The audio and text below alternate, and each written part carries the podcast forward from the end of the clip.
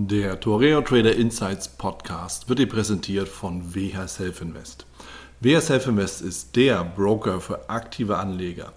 Innovative Technologie, günstige Konditionen, legendärer Service und höchste Sicherheit sprechen seit 1998 für WH Self Invest. Für weitere Informationen über WH Self Invest schau gerne auf den Link in den Show Notes.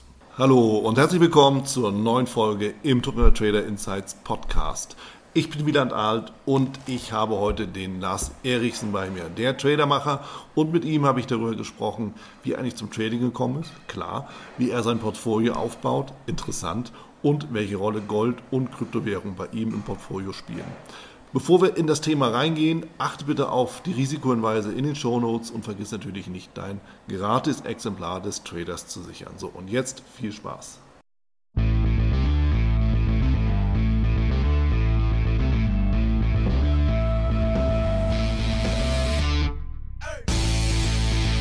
Lars Erichsen, mein norddeutscher Kollege. So viele gibt es im Norden ja gar nicht. Also naturgemäß nicht. Und dann auch noch Trader Lars. Ich freue mich sehr, dass äh, du dir Zeit genommen hast, mit mir im Podcast hier dabei zu sein. Und äh, man kennt dich ja auch als Tradermacher auf der einen Seite, aber auch natürlich dann eben ähm, unter deinem Kanal Lars Erichsen. Beides äh, wird ja von dir bespielt. Bin ich gespannt, wie du dazu gekommen bist. Und nochmal herzlich willkommen und vielen, vielen Dank, dass du mit dabei bist. Herzlichen Dank für die Einladung, Wieland. Und ja, Norddeutsch, du Hamburg, ich Glücksburg. Also für uns ist das ja dann schon an der Grenze zum Mitteldeutschland, aber das lassen wir mal so gelten. Ja, ja, ja ganz genau. Ah, ja, ja. ja, lass uns doch direkt in die typische erste Frage reingehen und die lautet, wie ist das ganze Thema Börse bei dir auf dem Tisch gelandet? Wie bist du eingestiegen oder warum? Wie kam es dazu?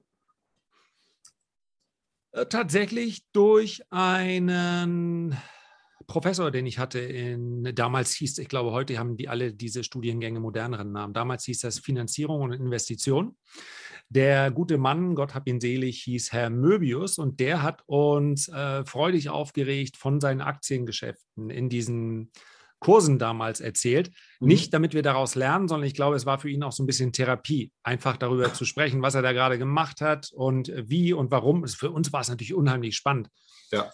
Ähm, dann vergingen einige Tage und Jahre und ich habe dann im Studium später ja, mir das im Wesentlichen finanziert durch äh, Tennistraining und habe dann eines Morgens Flensburger Tageblatt aufgeschlagen und dort stand die Allianz-Aktie und da stand immer Kurs am Vortag mhm. und dann äh, Kurs am letzten Tag. Und ja. da war eine ziemlich große Differenz zwischen den beiden äh, Kursen. Und da habe ich mir dann überlegt, nach einem äh, Tag, vermutlich war es der Vortag, in dem ich da irgendwie sechs oder sieben Stunden in der Sonne gestanden habe, meine Güte, wenn du jetzt von dieser Allianz-Aktie ein paar Stücke gekauft hättest am Vortag und dann hättest du sie am nächsten Tag wieder verkauft. Da hättest du mehr verdient als mit der ganzen Woche Tennistraining, die du da gegeben hast. Und das war die Idee, überhaupt mal sich damit zu beschäftigen. Ich hatte also überhaupt nichts, weder familiär, ja, ja meine Eltern sind Psychologen und Sozialpädagogen, also weiter weg von Börse und Trading kann es gar nicht mehr gehen. Mhm. Ähm, ja, da ist im Prinzip der, der Impuls gesetzt worden und dann hat es mich bis heute nicht mehr losgelassen. Ja. Ja, wenn es halt einmal packt, ja, das, das ist so, da muss man, da muss man dem auch nachgehen und nachgeben. Wie waren denn dann die Reaktionen deiner Eltern, wenn die eben wirklich aus, aus, aus eher der, wie formuliert es, menschlichen Seite kommen? Ach, ja, ach so, du meintest unter dem ne, Börse, Wirtschaft, nee, es war eigentlich, mein Vater war schon Unternehmer dann, immer selbstständig gewesen. Okay. Ähm, ja, erst ein Heim für schwer erziehbare Jugendliche, davor ein Kindergarten und dann später äh, zwei Senioren, Wohn- Pflegeeinrichtungen. Manche nennen das auch Altersheime. Insofern, das Unternehmerische war ihm nicht völlig fremd und er hatte jetzt nicht den ja. äh, grundsätzlich mal die Herangehensweise, dass Kapital immer böse ist. Mhm. Also die haben dem, die, ich hatte allerdings bis dahin auch schon so viele Schnapsideen in meinem Leben gehabt, dass sie vermutlich dachten, das ist eine mehr gewesen. Lass den Jungen mal einfach machen. Äh, der, da werden wir schon sehen, ob das ja. Ist, ich bin da nicht auf direktem Wege Trader geworden, sondern ich habe das erst so ein bisschen äh, nebenbei gemacht und ich hatte ja auch gar nicht das Kapital, um groß zu traden. Ja. Aber das war eben der Punkt, wo es mich nicht mehr losgelassen hat. Und die Möglichkeiten waren ja auch noch nicht die wie heute. Wenn heute einer diesen, diesen Funken hat mhm. oder von diesem Funken erwischt wird, dann kann er im Prinzip ja seine, seine Vorstellung sofort in die Tat umsetzen. Absolut. Das war ja damals noch viel aufwendiger. Also wenn ich überlege, die allerersten Geschäfte, da habe ich irgendwie über das Konto, glaube ich, meiner, meiner Mutter bei der Commerzbank angerufen und die haben dann irgendwann im Laufe des Tages, haben die mal so eine Order umgesetzt. Also nicht etwa zeitgleich, sondern wenn Mittagspause vorbei war, mhm. dann wurde die Order eingegeben. Also mit Trading hatte das relativ wenig zu tun am Anfang. Ah, da liegt ja noch die, ach, ach von, von, dem, von dem Lars, naja, machen wir die halt auch nochmal mit. Nee, ja, genau, genau. Oh, steht Slippage, ja.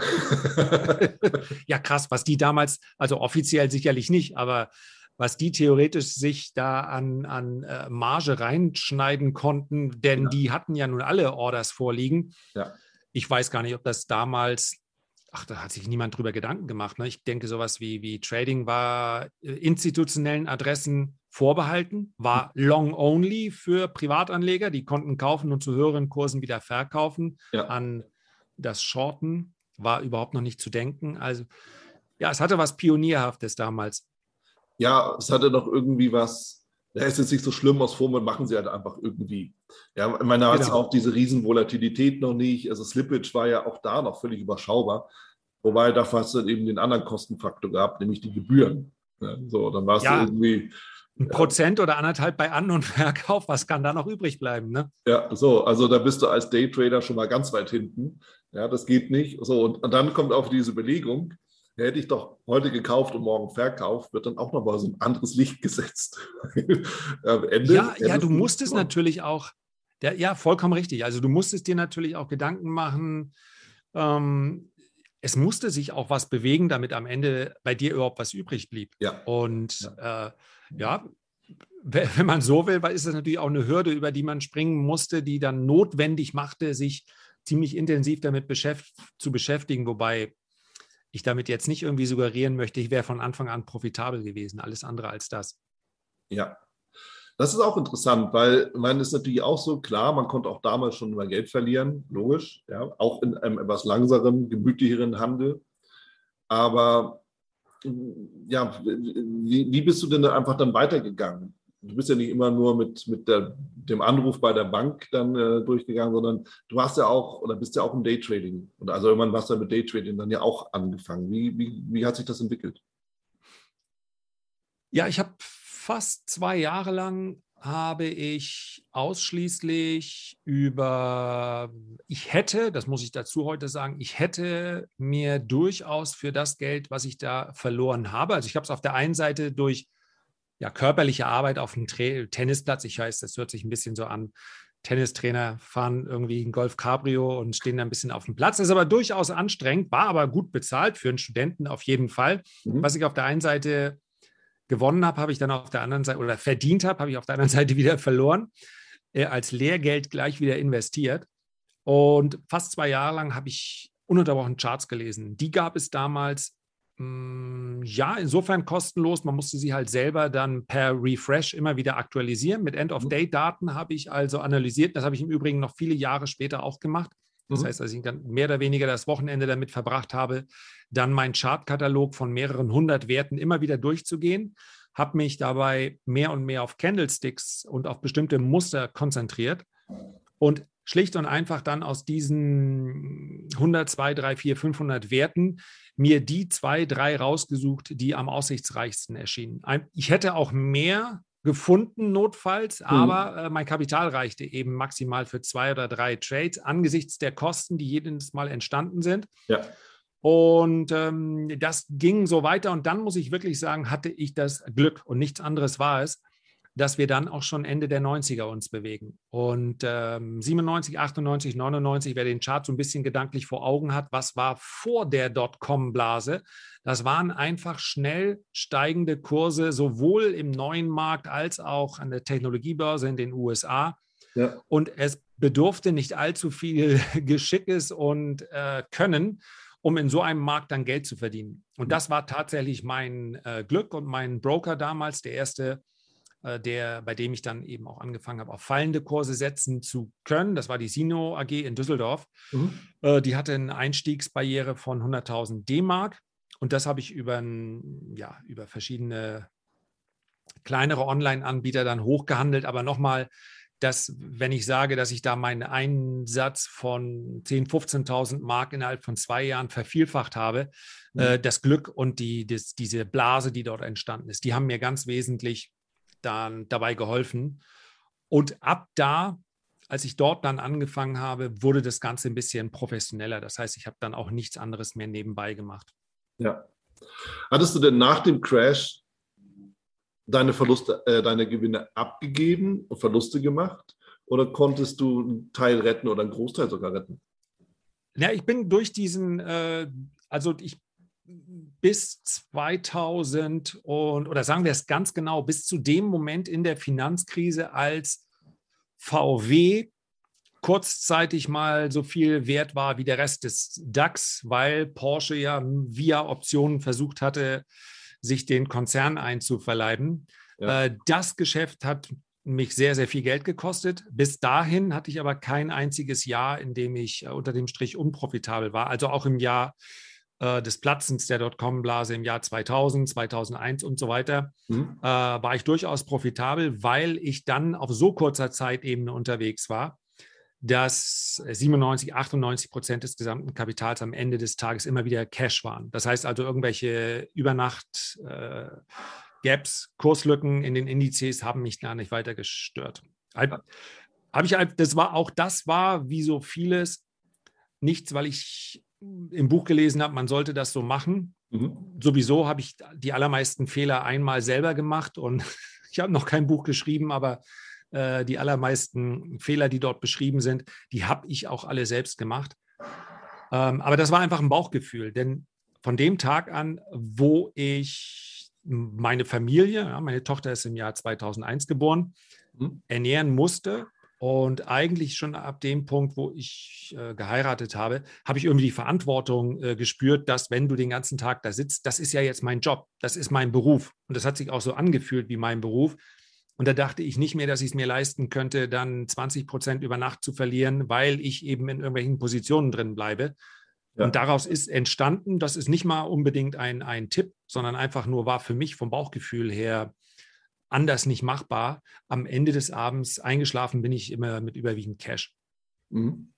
Ja, was dann durchaus auch bei, bei solchen volatilen Märkten oder also auch Extremschwankungen bis hin zum Crash ja durchaus auch eine, eine gute Idee ist. Ja.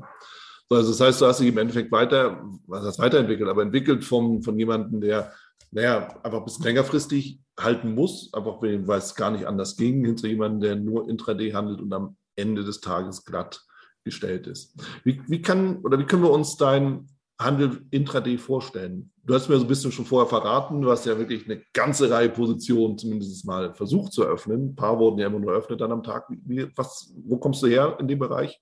Was hast du da gemacht? Genau, ich habe also fast zehn Jahre lang ausschließlich äh, News Trading betrieben. Mhm. Das heißt also, ja, wenn man es auf zwei Sätze runterbrechen sollte, ich habe die Reaktionen, die Aktien aufgrund von tagesaktuellen Nachrichten, die Kursreaktionen äh, interpretiert und die erschienen mir dann entweder übertrieben oder ja. nicht ausreichend genug das sind einfach Erfahrungswerte, die sich da ergeben haben.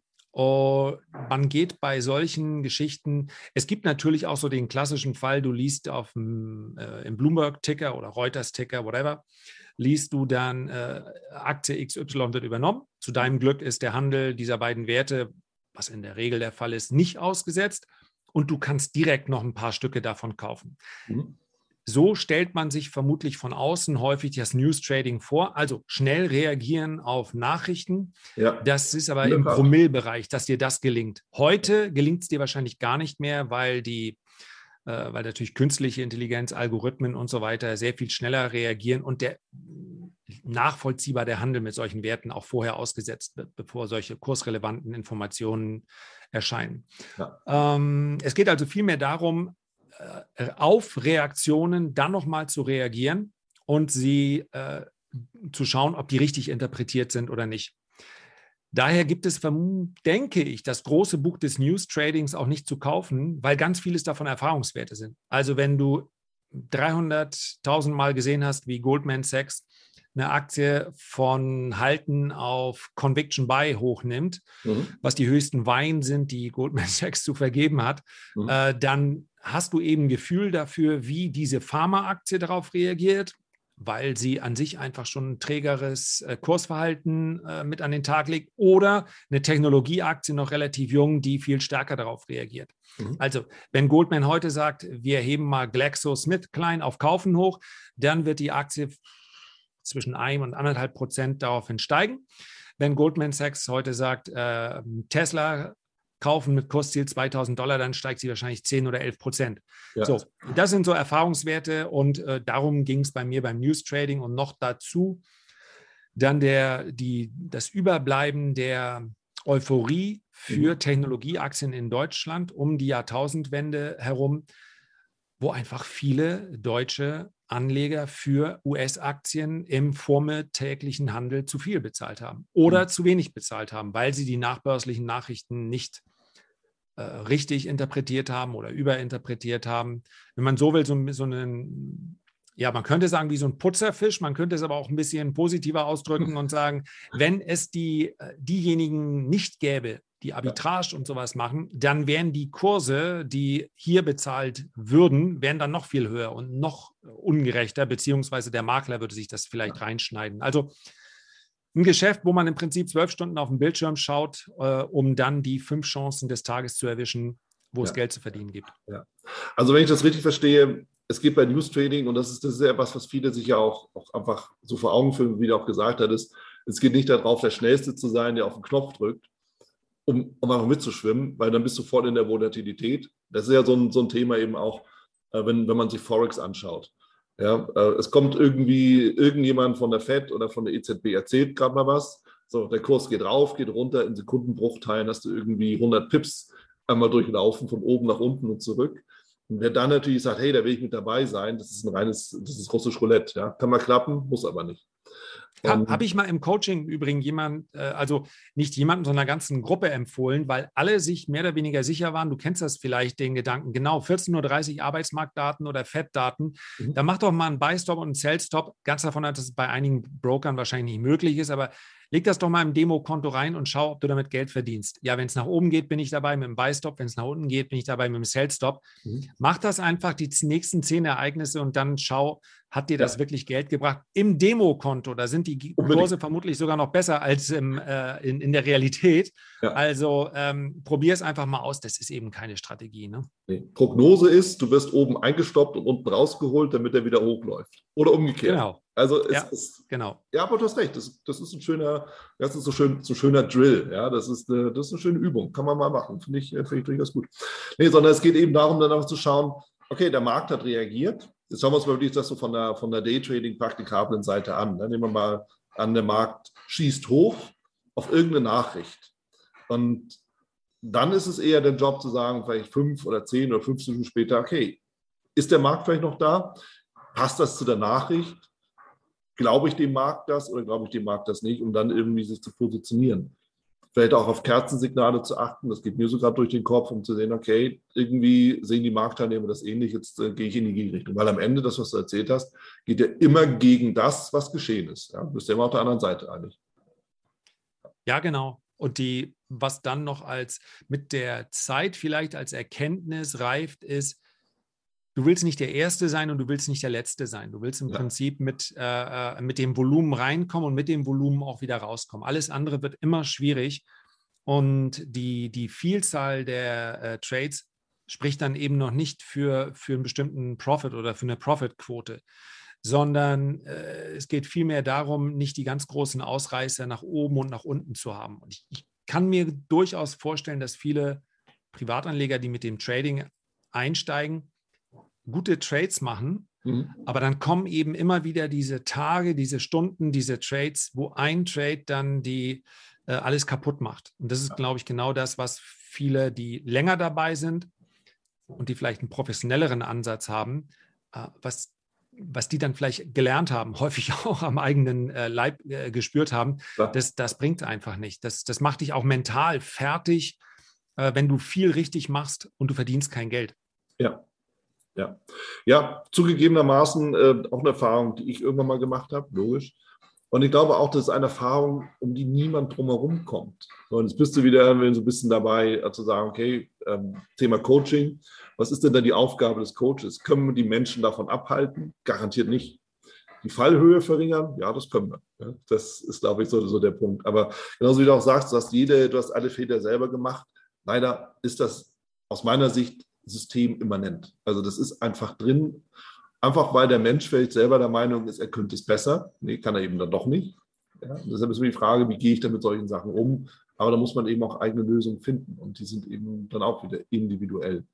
Ja, deshalb Handwerk, ja, aber eben viel Psyche. Oder wie siehst du das mit, der, mit dem ganzen Thema der Psyche?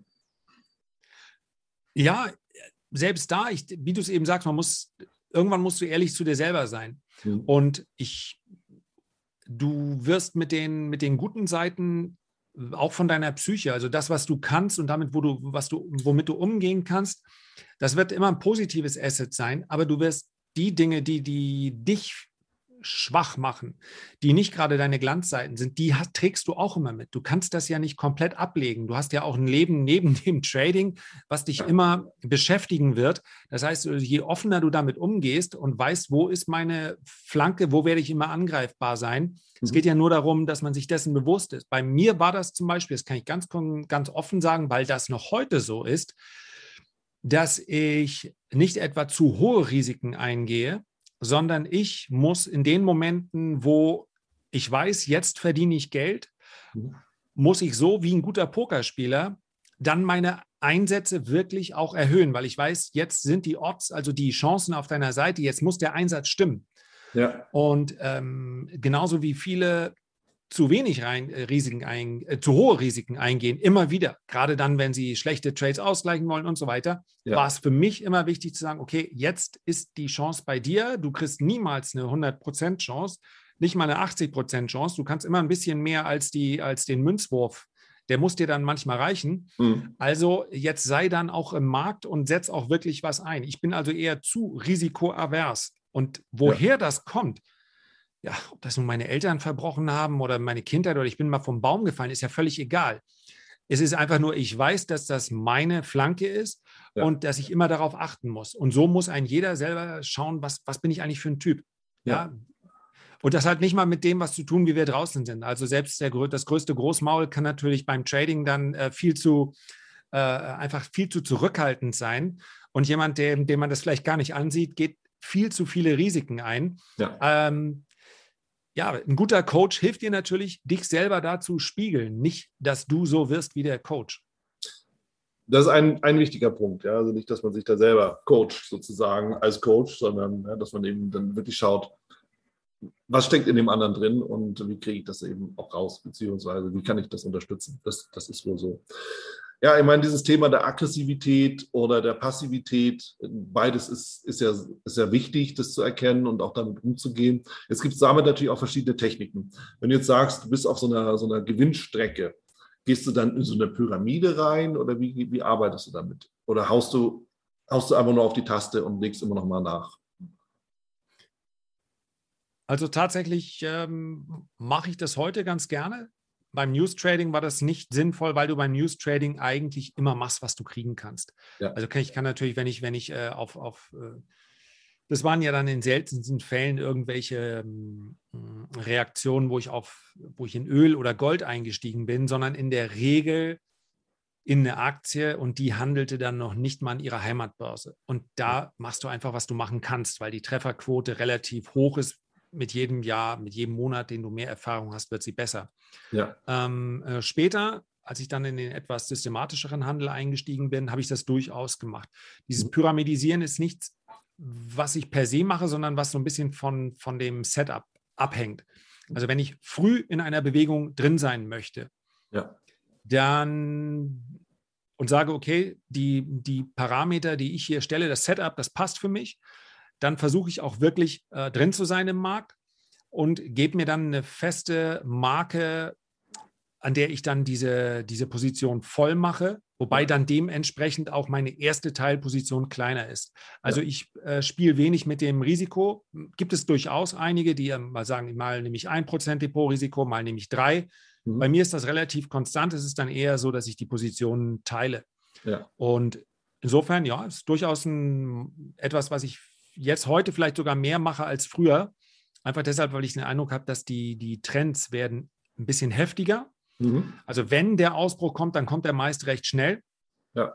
Und man muss dann aber eben auch äh, relativ schnell dabei sein, weil dann wieder eine Phase kommt, in der einfach äh, ja, seitwärts auskonsolidiert wird, so wie im DAX teilweise über Wochen und Monate. Also ja, denke ich, kann man, kann man durchaus gut machen, ja. Mhm, mhm, okay.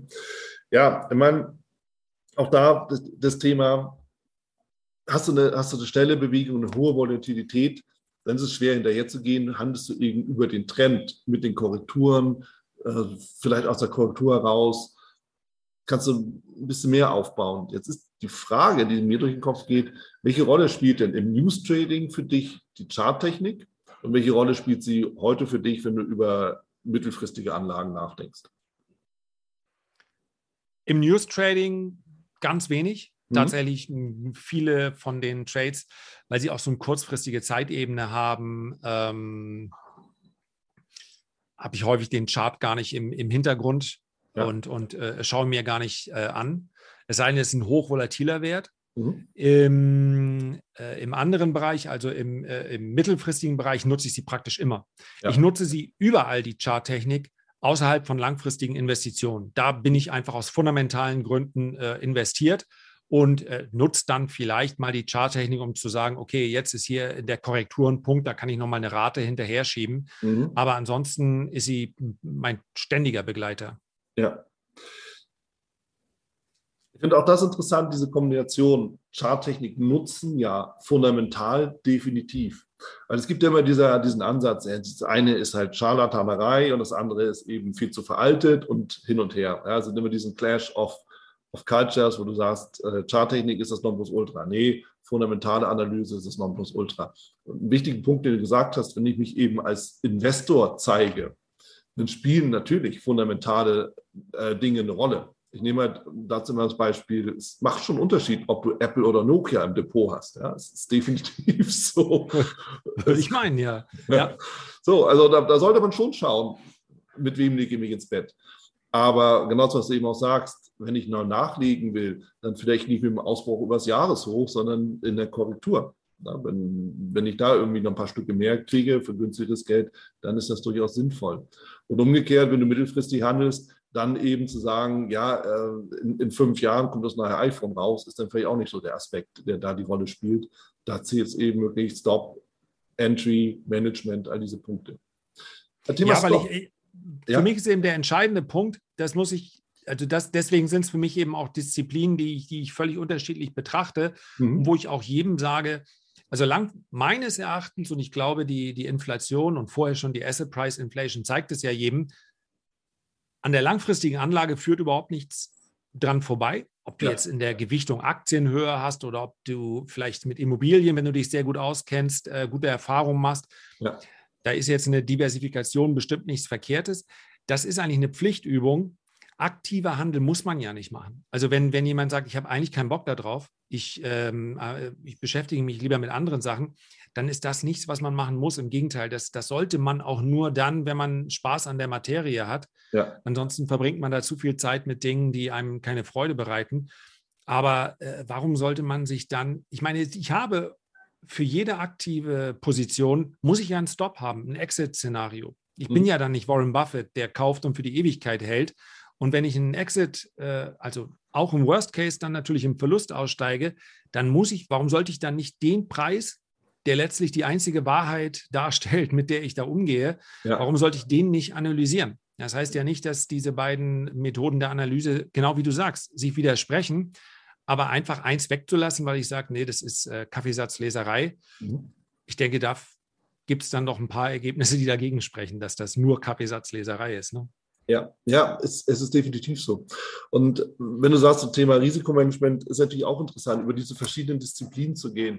Wie sieht denn dann Risikomanagement aus, konkret? Beispielsweise, stellen wir wieder ganz in der kurzfristigen Seite an, ähm, beim, beim News Trading, wenn du nicht mal auf den Chart schaust, wie managst du denn dein Risiko? Ist das dann Pi mal Daumen oder sagst du, jetzt habe ich aber genug? Geht es nach Geld? Wonach geht's? Also bevor ich die Antwort gebe, sollte ich vielleicht sagen, dass ich das News Trading, heute jemandem zu beginnen mit News Trading, Mhm. Ähm, dann würde ich es anders formulieren, würde sagen, wenn ich vielleicht im hochliquiden Forex-Bereich äh, auf solche Reaktionen, dann nicht auf die, die initiale Bewegung, sondern auf die Reaktion danach. Das ist ja häufig dann ein Markt, der sehr stark überkauft oder verkauft ist.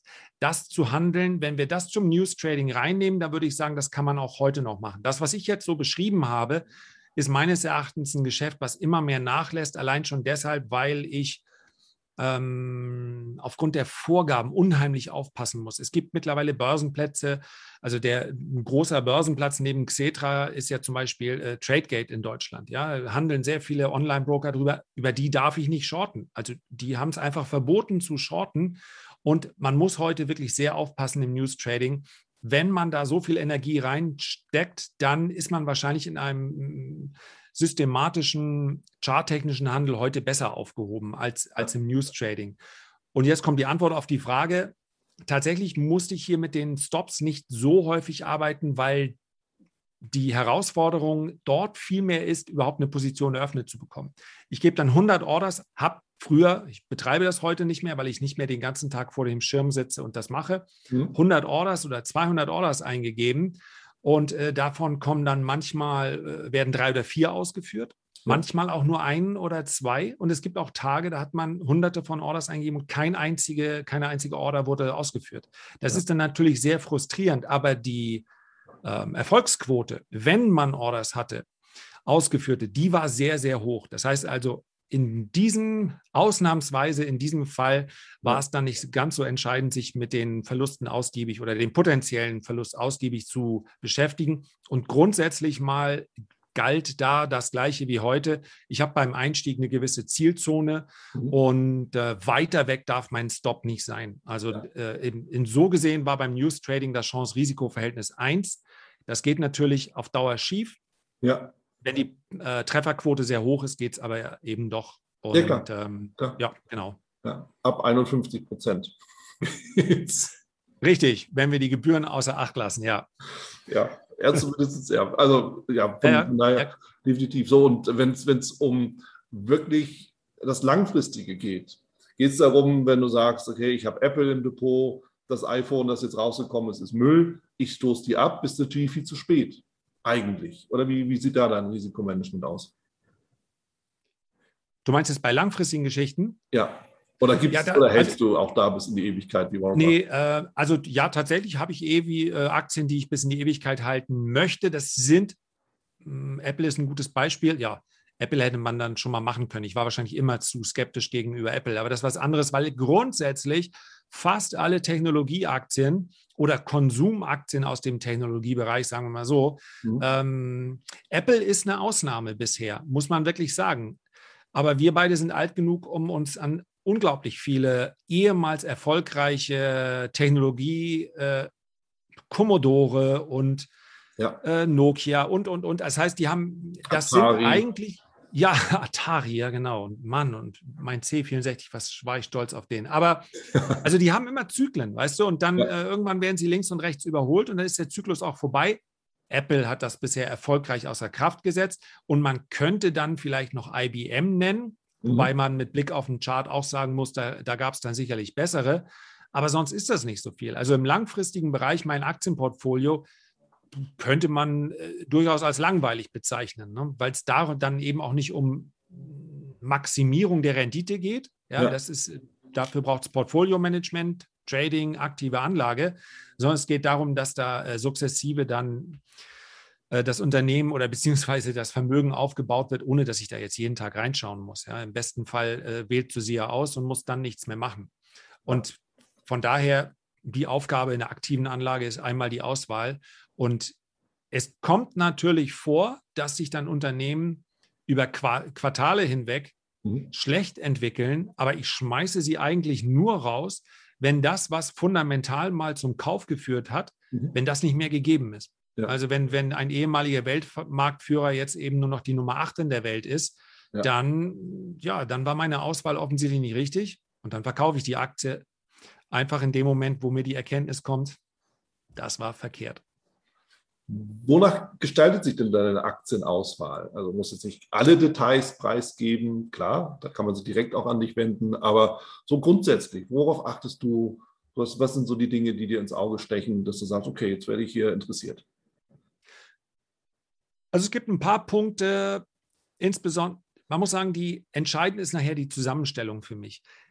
Wenn ich nämlich sagen würde zum Zeitpunkt X, ich möchte jetzt in die besten Aktien investieren. Da könnte ich darauf schauen, wie häufig hat das Unternehmen in den letzten zehn Jahren, wenn ich jetzt über ein Dividendenunternehmen spreche, gehören für mich ganz klar im langfristigen Bereich dazu. Mhm. In den letzten zehn Jahren mussten sie irgendwann mal die Dividendenzahlung senken, äh, konnten sie ihre Dividende aus dem äh, Cashflow bezahlen. Erstellen Sie Rücklagen oder haben Sie eventuell äh, mal notwendig gehabt, wie zum Beispiel Boeing, mehrere Quartale Fremdkapital aufzunehmen, um dann die Dividende bezahlen zu können. Das möchte ich nicht. Mhm. Wie ist der Vorsprung gegenüber den Wettbewerbern? Was könnte sich frei nach Charlie Munger invert, always invert, was könnte sich also ändern auf kurzfristige Sicht, dass mhm. dieses Unternehmen nicht mehr diese Marktstellung hat? Ja. Das sind so Sachen, auf die ich dann schaue und du kommst dann äh, an einen Punkt, wo du sagst, okay, das sind für mich die zehn besten Unternehmen. Die Herausforderung ist aber vielmehr zu sagen, wie schaffe ich es, ein Portfolio zu bauen, was diversifiziert ist durch die Branchen hindurch, denn es werden immer wieder andere Branchen zu einer gewissen Zeit äh, gut laufen. Ja. Und wie schaffe ich es vor allen Dingen auch dann über die äh, geografische Lage diversifiziert zu sein? Mhm. Denn wenn wir uns nur die besten Aktien der letzten zehn Jahre anschauen und sagen, ich möchte ein Portfolio von 10 oder 15 Werten aufbauen, dann bist du extrem Nordamerika-lastig. Und ja. das ist natürlich für eine, für eine gewisse Zeit auch okay. Aber wie gesagt, es geht mir da ja nicht um aktives Portfolio-Management, mhm. sondern um ein Depot, naja, so ein bisschen wie der norwegische Staatsfonds. Also ich kaufe und ich plane nicht, die wieder zu verkaufen. Ja. Und deswegen brauche ich eben äh, Werte aus Asien drin. Ich brauche einen Mix aus Wachstum und aus äh, Value. Und die Zusammenstellung, das ist vielmehr die, die Herausforderung. Und dann gehe ich letztlich die Szenarien durch, die wir so in den letzten Wochen auch erlebt haben.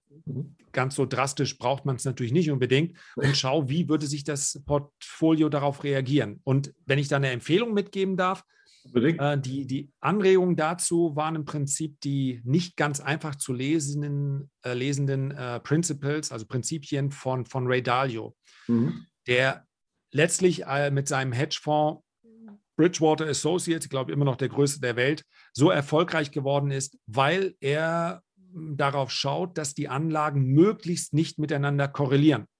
Das heißt also, in einer Marktphase ich nicht immer unter Druck gerate und in einer anderen Marktphase dann ähm, mein Depot in den Höhenflug übergeht. Mhm. Und äh, ja, will es nicht zu weit führen, aber das ist für mich eben wichtig, dass diese Werte da drin äh, nicht stark miteinander korrelieren. Und ja. dennoch, und das ist die, das ist eigentlich die, die Benchmark, dennoch stärker abschneiden als die Indizes. Denn in dem Moment, und deswegen müssten das wahrscheinlich so viele gar nicht machen. In dem Moment, wo ich schwächer abschneide als ein äh, ETF-Anleger, macht der ganze Aufwand ja gar keinen Sinn. Also den Teil mache ich ja jetzt nicht die ganze Zeit nur aus Jux und Dollerei, ja. sondern wegen der Rendite.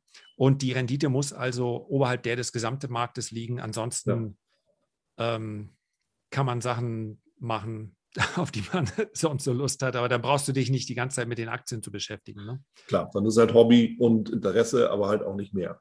Auch mhm. okay, aber muss man halt wissen, keine Frage.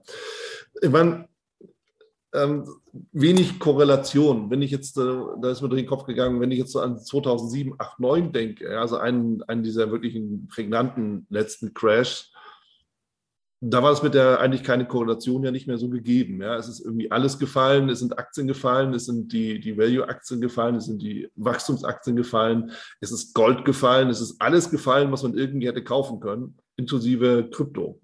Gab es da ja auch schon ein bisschen Bitcoin. Äh, also es ist alles gefallen, egal worum es ging. Inwieweit ist denn das überhaupt noch gültig, dann zu sagen, es gibt keine Korrelation mehr? Was meinst du?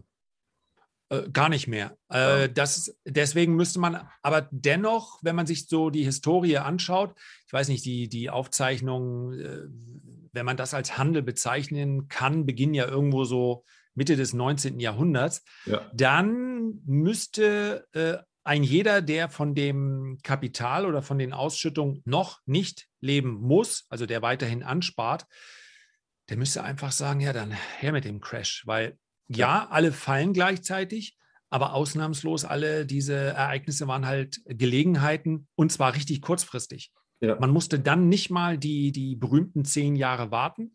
Ja, ich meine, das ist so der Zeitraum. Ab da waren Aktien immer in ihrer Performance ähm, so überlegen, dass, es, dass, dass sie jedes Festgeld, jede Festgeldanlage schlagen. Das war, glaube ich, so der, der längste Zeitraum, der irgendwie durch die, ja, in den 70er, 80er Jahren sind die mal so schwach gelaufen, das hat so ein bisschen die Statistik verhagelt, aber zehn Jahre passt immer noch.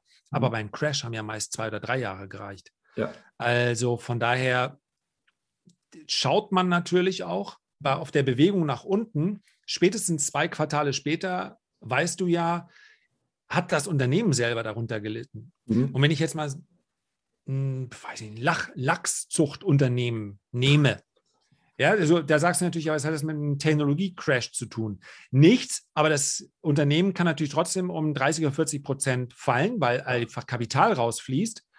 Aber dann wird natürlich zwangsläufig die Bewertung das, dem, egal ob man jetzt nicht das, das EBITDA anschaut äh, in, in Relation zum Kurs oder man nimmt auch Kurs-Gewinn-Verhältnis, kann man ja auch erstmal schauen, auch wenn es ziemlich statisch ist. Mhm. So, und wenn das natürlich massiv runtergekommen ist, dann weiß ich einfach, jetzt kann ich die Anteile billig kaufen. Und sei mal ehrlich, das ist so ein bisschen fürs Phrasenschwein, das weiß ich auch. Aber das Einzige, was du ja verkehrt machen kannst beim Crash, ist, dass du eben verkaufst, weil du sagst, jetzt ist aber wirklich Ende im Gelände, jetzt ist, ähm, jetzt ist die Jetzt geht die Welt aber endlich mal unter ja. und äh, dann kaufe ich eben später noch billiger. Und ich, ich glaube, es wird auch, das wird in jeder Bewegung passieren, sonst würde so ein Crash ja gar nicht erst entstehen. Aber wie viele, wenn wir mal ein aktuelles Beispiel nehmen, so, so traurig das sein mag, wie viele werden vermutlich irgendwo unter äh, 13.000 Punkten dann ihr Depot zumindest teilweise mal aufgelöst haben, weil ja, jetzt ist halt Krieg. Da können doch Kurse nur fallen. Und dann haben wir zumindest Stand heute in S&P 500, der noch 3% unterm oder 3,5% unterm Allzeithoch ist. Ja. Es ist fast immer verkehrt, aufs Bauchgefühl zu hören. Also ja. egal, ob wir jetzt über die Aktienanlage sprechen, geht ja auch niemand spontan aus Bauchgefühl und, und in die Diskothek und, und sagt, macht einen Heiratsantrag. Hat es auch gegeben, aber auch das wurde dann meistens bedauert und insofern. Mit den, mit den entsprechenden Getränken, ja, geht das schnell. also man kann doch auch sich erstmal nur kennenlernen. Und äh, ja. ja.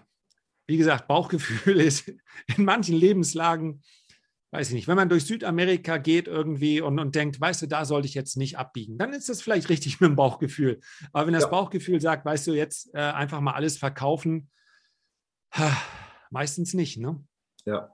ja, wobei fairerweise muss ich dazu natürlich auch sagen, warum werden alle Assets gleichzeitig liquidiert? Weil natürlich Kapitalbedarf an anderer Stelle auftaucht. Ja, also entweder weil Schieflagen gehebelt irgendwie aufgelöst werden müssen, Margin Call oder was auch immer. Das betrifft die wenigsten Privatanleger. Die meisten Privatanleger haben, wenn es wirklich zur Krise, zum Crash kommt, dann haben sie ja eben auch noch finanzielle Sorgen, weil es im Job nicht so läuft. Eine Kurzarbeit hatten wir über, über die, die, die Corona-Zeit. Die Corona Gut, war mehr oder weniger 100 Prozent ausgeglichen, aber eben auch nicht immer. Ja, und das klar. fließt eben auch mit da rein. Das bedeutet natürlich, und es leicht, lässt sich ja so leicht sagen, hey komm, im Crash ist doch easy, kaufst halt nach. Ja, sorry, habe bloß leider kein Geld gerade dafür, mhm. weil ich andere Löcher stopfen muss, andere Sorgen habe, Job verloren, was auch immer. Und das ist eben die andere Seite der Medaille, müssen wir fairerweise sagen, lässt sich immer leicht sagen, ist aber in der Praxis auch nicht so leicht durchzuführen. Ne? So, das aber mal so Allerdings, wenn du, wenn du weißt, das Geld brauche ich jetzt nicht, mhm dann hast du eben oft das Problem, dass wenn du dann dein dann verkauft hast, ja.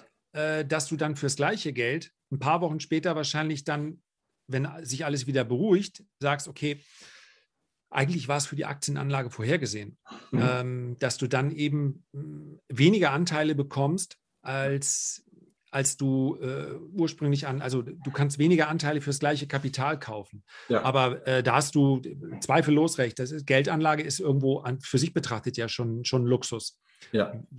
Wenn du gar nicht erst die Möglichkeit hast. Das ist ja auch das ganz große Problem jetzt an der, das kann man nicht in einem Satz formulieren, aber die, der, das größte Problem ist ja, dass Inflation all diejenigen trifft, die auf ihr Geld wirklich angewiesen sind. Ja, die mehr oder weniger von der Hand in den Mund leben. Und äh, für die ist ja Inflation, Nahrungsmittel, glaube ich, Inflationsrate über 20 Prozent. Äh, äh, Mieten steigen, die, die Benzinkosten steigen. Und die, diejenigen, die es sich am wenigsten leisten können, die leiden darunter am meisten. Absolut ja. richtig. Ja, ja, ja. So. Und das ist eben einfach ein, ein Punkt, ein Szenario. Ähm, das, das andere ist natürlich auch, wenn du sagst, ja, jeder Crash ist die Gelegenheit. Klar, wenn du dann einsteigst, die Preise sich schnell bewegen, okay, dann hast du kurzfristig eben auch einen großen Erfolg. Das ist halt die andere Geschichte. Ne? Also irgendwo dazwischen liegt dann, dann halt so die, die Wahrheit. Gehen wir mal so Korrelation, ein bisschen auch Rohstoffe. Wir hatten ja über, dein, über die, die, die Grundidee eines Portfolios gesprochen. Wo siehst du denn beispielsweise Gold, mal so als, als typisches, erstens Krisen, Krisenwährung, Krisenmetall, aber auch unsere Freunde von der Kryptobörse, also Bitcoin beispielsweise. Wie siehst du sowas im mittel- und langfristigen Bereich? Ist das relevant oder eher hm, mit Vorsicht zu genießen? Äh, ich habe es äh, ich einfach als, also mir gefällt fast alles ähm, außer Cash. Also die, ich finde, Cash ist halt so das Unattraktivste. Und ich weiß, dann kommt immer, dann kommen immer so diese Instagram-Sprüche, ja, äh, alles, was du investiert hast und so musst du das machen und ähm, äh, bloß kein, also ich möchte auch mal dazu sagen, Cash ist auch dann, jedes Kapital ist auch dann vor der Inflation geschützt, wenn ich es ausgegeben habe. Also ich habe jetzt gegen, ja. gegen äh, ich ich, Konsum schützt eindeutig mein Kapital vor Inflation. Und zwar sofort und augenblicklich und hundertprozentig. Es geht jetzt nicht darum, sich dann das dritte iPhone zu kaufen, aber äh, wenn ich schon heute weiß, ich brauche das, dann fast immer ist die Spekulation auf, warte mal, das wird nochmal billiger, ähm, geht zumindest im Bereich der Sachwerte schief. Und von daher, das ist eine Möglichkeit. Die vielleicht vermögensaufbauendere ist natürlich die Investition. Mhm. Und ähm, ich habe deine Frage original vergessen. Gold. Gold, Gold und Kryptos. Genau, Gold und Kryptos. Ja. Wobei Krypto ja umstritten ist, ob es überhaupt ein Sachwert ist. Ja, um da mal die ja, ja, ja, absolut. Ja, digitaler Sachwert oder sowas. Ne? Also ich muss sagen, ich habe bei äh, Gold immer ein bisschen ich äh, halte mich immer bei dem Pitch für Gold zurück, weil ich den Eindruck habe, Gold kommt sowieso im deutschsprachigen Raum, Raum schon mal extrem gut weg. Mhm. Äh, wir können uns die durchschnittliche Rendite anschauen. Mit der hätte man zumindest mal den Kaufkraftverlust ausgeglichen, aber viel mehr auch nicht. Ich habe zur Jahrtausendwende, also im Prinzip in dem Moment, als ich zum ersten Mal äh, ein bisschen mehr Geld verdient habe, habe ich mir physisches Gold gekauft und äh, Silber und das liegt auch noch physisch irgendwo rum. Mhm. Ähm, ansonsten ist Gold natürlich auch mal ein Basiswert, in dem man äh, im Trading-Bereich durchaus was machen kann. Fand ja. ich jetzt auch zuletzt ganz, ganz spannend. Und äh, bei äh, Kryptos habe ich mich langsam rangetraut. Das Konzept finde ich sehr spannend. Und da ich glaube, dass Alternativen zu, äh, ja, also sagen wir mal, alles, was in irgendeiner Art und Weise begrenzt ist, so eben wie auch Kryptos, wird eine Rolle spielen. Und ich habe noch dazu, ich hoffe, das kommt nicht wie eine Verschwörungstheorie rüber, glaube ich, dass wir, äh, dass die große Währungsreform, die wir wahrscheinlich alle noch erleben, sein wird, dass wir kein, nicht mehr mit Bargeld umgehen, sondern mit digitalen Währungen ähm, im Zeitraum irgendwas zwischen fünf und zehn Jahren, hängt sicherlich auch davon ab, wie die aktuelle Entwicklung weitergeht. Mhm. Und unter dem Aspekt glaube ich auch, dass Bitcoin eine Rolle spielen wird, einige ähm, Altcoins darüber hinaus auch. Ich kann mir auch vorstellen, dass Hunderte oder Tausende von diesen Coins am Ende einfach nur eine Spekulation waren und nicht ja. gebraucht werden. So. Ich habe äh, hab da ein gewisses Portfolio. Mittlerweile verhalte ich mich überwiegend wie, wie, wie ein Hodler. Ich habe die ersten Stücke Bitcoin gekauft zu oh, knapp unter 600 äh, Dollar. Ich habe dann meinen Einstand mal rausgenommen. Mhm. Ja, man braucht nicht hochrechnen, es waren nicht so viele, äh, dass ich in Wahrheit jetzt eigentlich gar nichts anderes mehr machen müsste. Nein, das war es nicht, waren nicht wie die 10.000 beim Pizzaboten oder so. Ja. Aber der Anteil ist mittlerweile etwas größer als der in physischem Gold und Silber. Aber es war eben nicht die Strategie am Anfang, hat sich einfach nur so gut entwickelt. Bitcoin mhm. und ähm, Ethereum. Und am Gesamtportfolio macht das bei mir rund wie die beiden zusammen, Gold und Silber und, und die Kryptos zusammen, bummelig äh, 15, 16 Prozent so aus. Ja. Ja, so, was sich auch nach einer, nach einer, gesunden Diversifikation anhört. Und das ist natürlich auch immer so. Es, es mag sein, ja. Ich meine, wie viel haben wir heute? Um die 20.000 oder mehr? Man weiß es gar nicht, ja. Also CoinMarketCaps gibt da jederzeit Auskunft, wie viele Kryptos, in welcher Form auch immer es gerade gibt. Einige sind ja auch im Endeffekt Aktienersatz. Ja. Da gibt es eben keine Aktie, gibt es halt einen Token. Erst eine ja. andere Geschichte dann zu irgendwelchen Projekten. Aber es ist sicherlich ein spannendes Thema. Und ich stimme damit überein. Ich, ich glaube auch nicht, dass es eine, eine, Verschwörungstheorie ist. Aber wenn man sich unser finanzielles Geldsystem anguckt, welche Geschütze aufgefahren werden, um das in einigermaßen eine Stabilität zu bringen, dann ist relativ klar, dass die Mittel irgendwann auch erschöpft sind. Ja. Also der EZB fällt, ich meine, die ist handlungsunfähig. Ja. Zinsen werden erhöht, Länder gehen pleite. Kannst du also nicht mehr machen. Thema durch, Game over. So, also was bleibt? Nix. Ja. Also da muss man nicht wirklich groß äh, sich in Alufolie wickeln, um auf den Gedanken zu kommen. Und das ist leider etwas, worauf man sich natürlich auch da mal äh, einstellen muss und wo wir uns mal Gedanken drüber machen müssen. Wie kann ich mich da absichern? Ich finde, Wieland, wenn man es wenn man es hm, optimistisch sehen möchte, dann könnte man das durchaus auch. Denn wir erleben ja, dass wir die viel besprochene Bazooka immer brauchen in der Geldpolitik. Das heißt, äh, es ist ja auch unheimlich viel Kapital, welches ursprünglich dann ja von, der, von den Notenbanken ähm, gedruckt oder durch Anleihekäufe in den Umlauf gebracht wird, ja. wo ja nicht die Idee war, wir machen jetzt, wir sorgen dafür, dass Immobilien sich im Preis vervielfachen und äh, Aktien, sondern ursprünglich sollte das ja in andere Bereiche der Wirtschaft fließen, dort, wo dann Arbeitsplätze entstehen und so weiter. Und das klappt natürlich so besonders gut nicht. Und ja. wenn man jetzt eine, wenn man es jetzt nicht so sehr unter dem Kontrollaspekt sieht, sondern unter dem Aspekt der Steuerung, dann könnte man natürlich auch sagen, bei einer äh, Notenbankpolitik, die sich mit, die auf digitale ähm, Währungen zurückgreift, in Form von individuellen Zinssätzen beispielsweise, dass der Student bekommt sein Darlehen verhältnismäßig günstig, die junge Familie bekommt ebenfalls Kapital, dann natürlich weiterhin über die Bank, ja, das wird die EZB nicht selber machen, aber bekommt günstige Kredite, mhm. während bestimmte Branchen, ähm, bei denen wir sagen, die sind nicht förderungswürdig, die bezahlen vielleicht mehr oder wer die äh, Mindestlöhne nicht äh, einhält oder bestimmte hm, Standards Mhm. Gegenüber seiner, den, den, den Arbeitnehmern, der muss mehr Kredite bezahlen oder wer nicht investiert, der bezahlt mehr für seine Kredite. Also theoretisch ist das ja auch ein Steuerungselement, was ein bisschen klar. feiner sein könnte als das, was wir jetzt haben. Aber klar ist auch, äh, mit der mit unserer Privatsphäre ist es da nicht mehr allzu weit her. Also das, ja. das ist auch klar, da muss man sich keine Illusionen machen. Da sind wir schon jetzt recht transparent, klar. aber spätestens dann klar. Klar. Ja, ich meine, dieses Thema Bargeld ist Freiheit oder gedruckte Freiheit und so, das ist alles richtig. Ja. Ähm, am Ende, die Dinge sind, wie sie sind. Das Individuum muss sich eben auch damit abfinden. Ja. Einzeln können wir da nicht wirklich irgendwie äh, was, was dazu machen. Wir haben unsere Meinung dazu, die dürfen wir auch haben. Ähm, ob man staatliche Eingriffe jeglicher Art bevorzugt oder nicht, muss jeder auch für sich selber entscheiden. Das ist auch, auch ganz klar. Aber ja, die Frage ist halt immer, wie gehe ich dann damit um, wenn es so oder so ist, wenn, wenn äh, das auch zur Steuerung genutzt wird, um eben gewisse Dinge zu fördern oder eben auch gerade nicht mehr zu fördern. Ähm, ja, lassen wir mal, mal ein bisschen beiseite, weil da steht natürlich auch viel, viel, viel sozialer Sprengstoff mit drin. Ne? Auch ganz klarer Fall. Ja, cool. Lars, wir gehen so in die äh, Zielgerade und da frage ich gerne auch immer so die, die typische Frage, wenn ich mich zum allerersten Mal mit dem ganzen Thema Finanzmärkte, Aktien, Anlage, äh, Diversifikation, Portfolio, Trading, Daytrading beschäftigen will. Aus deiner Erfahrung, deiner Sicht, ähm, worauf muss ich achten? Was sind so die wichtigsten ersten Schritte für mich?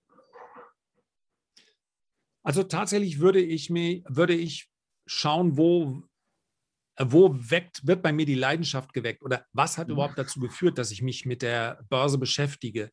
Ich habe bei vielen äh, wahrgenommen, dass sie manchmal versuchen, über den verkehrten Eingang so in den Ballsaal reinzukommen und dann ein bisschen enttäuscht sind, weil da die falsche Musik spielt.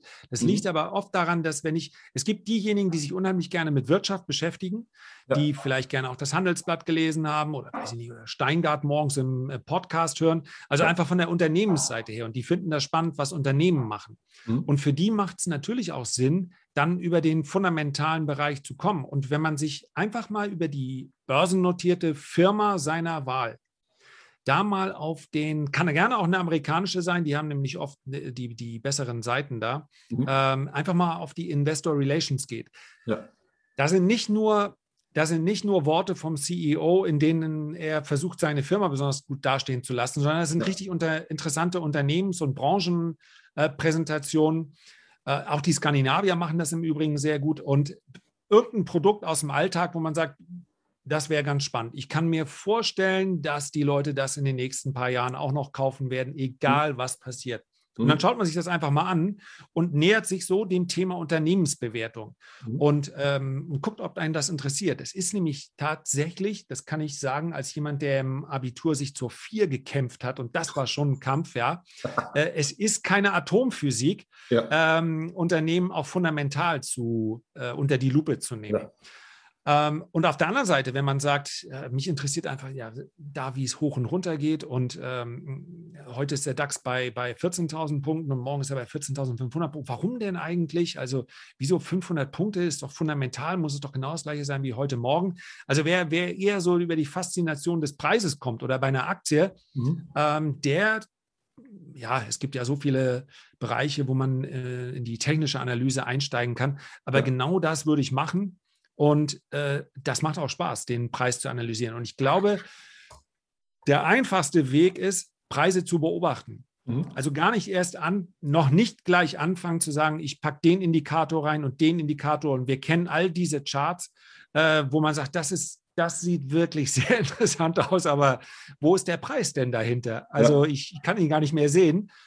Äh, also gerade am Anfang, keep it simple und ein Gefühl dafür bekommen. Ich kenne Trader, die ganz lange einfach aus dem Gefühl für eine bestimmte Aktie heraus gehandelt haben. Das muss ja. gar keine hochvolatile sein. Eine DAX-Aktie, wo sie, die sie so lange beobachten, mhm. dass sie ein Gefühl dafür bekommen und das noch nicht mal in Regeln schreiben können, was die Aktie wann macht. Ja. Und ähm, ja, das wäre ein möglicher Einstieg. Und wenn man dann nach ein paar Wochen sagt, das interessiert mich immer noch, dann kann man tiefer in die Materie eintauchen. Genau, das vertiefen und ja, perfektionieren oder daran zumindest zu arbeiten. Klasse. Genau. Lars, vielen, vielen lieben Dank für deine ganzen Einblicke, Einsichten, auch mal so ein bisschen in das zu gehen, wie du einfach angefangen hast, auch mal so gegenüberzustellen, wie so die verschiedenen Anlage- und Handelsformen dann aussehen. Fand ich für mich persönlich schon unheimlich spannend. Kann mir vorstellen, das sehen auch die Hörer so. Deshalb dir vielen lieben Dank. Ich hoffe, wir sehen uns mal persönlich in Bälde und ähm, ja, erstmal alles Gute. Ganz herzlichen Dank. Ja, vielen Dank für die Einladung. Alles Gute. Ciao. Das war es auch schon wieder hier im Torero Trader Insights Podcast. Ich freue mich, dass du dabei warst und ich wünsche dir natürlich viel Erfolg bei der Umsetzung der Impulse. Denn äh, wenn wir über Impulse sprechen, dann heißt es natürlich auch für dich, dass du überlegen musst, wie kann ich das in meine persönliche Praxis am besten auch umsetzen, adaptieren und dabei halt eben alles Gute, viel Erfolg. Wenn dir der Podcast gefällt, dann teile ihn auf jeden Fall mit deinen Freunden, Bekannten und all denen, ne, von denen du weißt, dass sie sich für Börsenhandel und Trading interessieren. Hinterlass mir gerne auch eine Bewertung oder schick mir eine E-Mail, wenn du mit mir in Kontakt treten möchtest. Folge mir auf Facebook und vergiss nicht den Newsletter zu abonnieren der Torero Trader School um eben immer auf dem aktuellen Stand der Dinge zu sein, was Veranstaltungen, Ausbildung, Schulung, Vorträge oder auch neue Artikel angeht. In dem Sinne freue ich mich aufs nächste Mal gemeinsam mit dir, wünsche dir viel Erfolg, alles Gute, bis zum nächsten Mal bei Torero Trader Insights, dein Wieland Alt. Da du ja noch da bist, ich will dich nochmal einladen in die VTRD. Schau mal vorbei, vtrd.de. Schau dir an, wo die Regionalgruppen sind und ob die Webinare vielleicht auch nochmal interessant sind. Dann werde gerne ein Mitglied bei uns.